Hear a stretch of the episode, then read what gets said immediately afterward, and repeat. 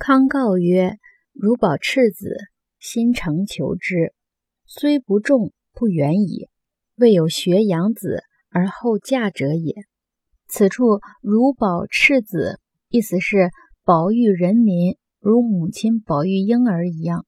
虽不重，不远矣。重原意为发建种地，在这里引申为符合之意。连起来的意思就是说。尚书周书康诰说：“保育人民如母亲保育婴儿一样。只要我们真诚的想保育人民，虽然不必完全符合，但亦相差不远。这个道理就好像妇女不需要学习养育子女，然后再出嫁一样。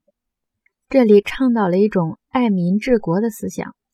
历史上圣贤们早就提倡这种思想。老子里记载。”爱民治国，能无为乎？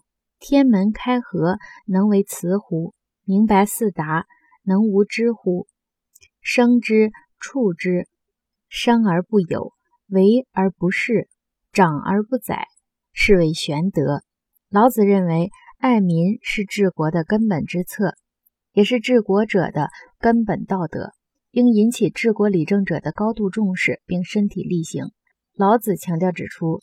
要真正做到爱民治国，关键是要做到像天地生育万物、滋养万物，却不自己占有那样，做出了贡献却不自居有功，起到了治理的作用却不主宰万物，而让万物自由发展。本节是第九章的第二节，第二节举《尚书》《周书》《康诰》的观点，进一步的说明君主的治国基础。在于善待人民，君主应如康诰所说，保育人民有如保育家中的婴儿。因为若能将关爱儿女之情推广开去，则君子便能爱民如子，这样就可以治理好国家。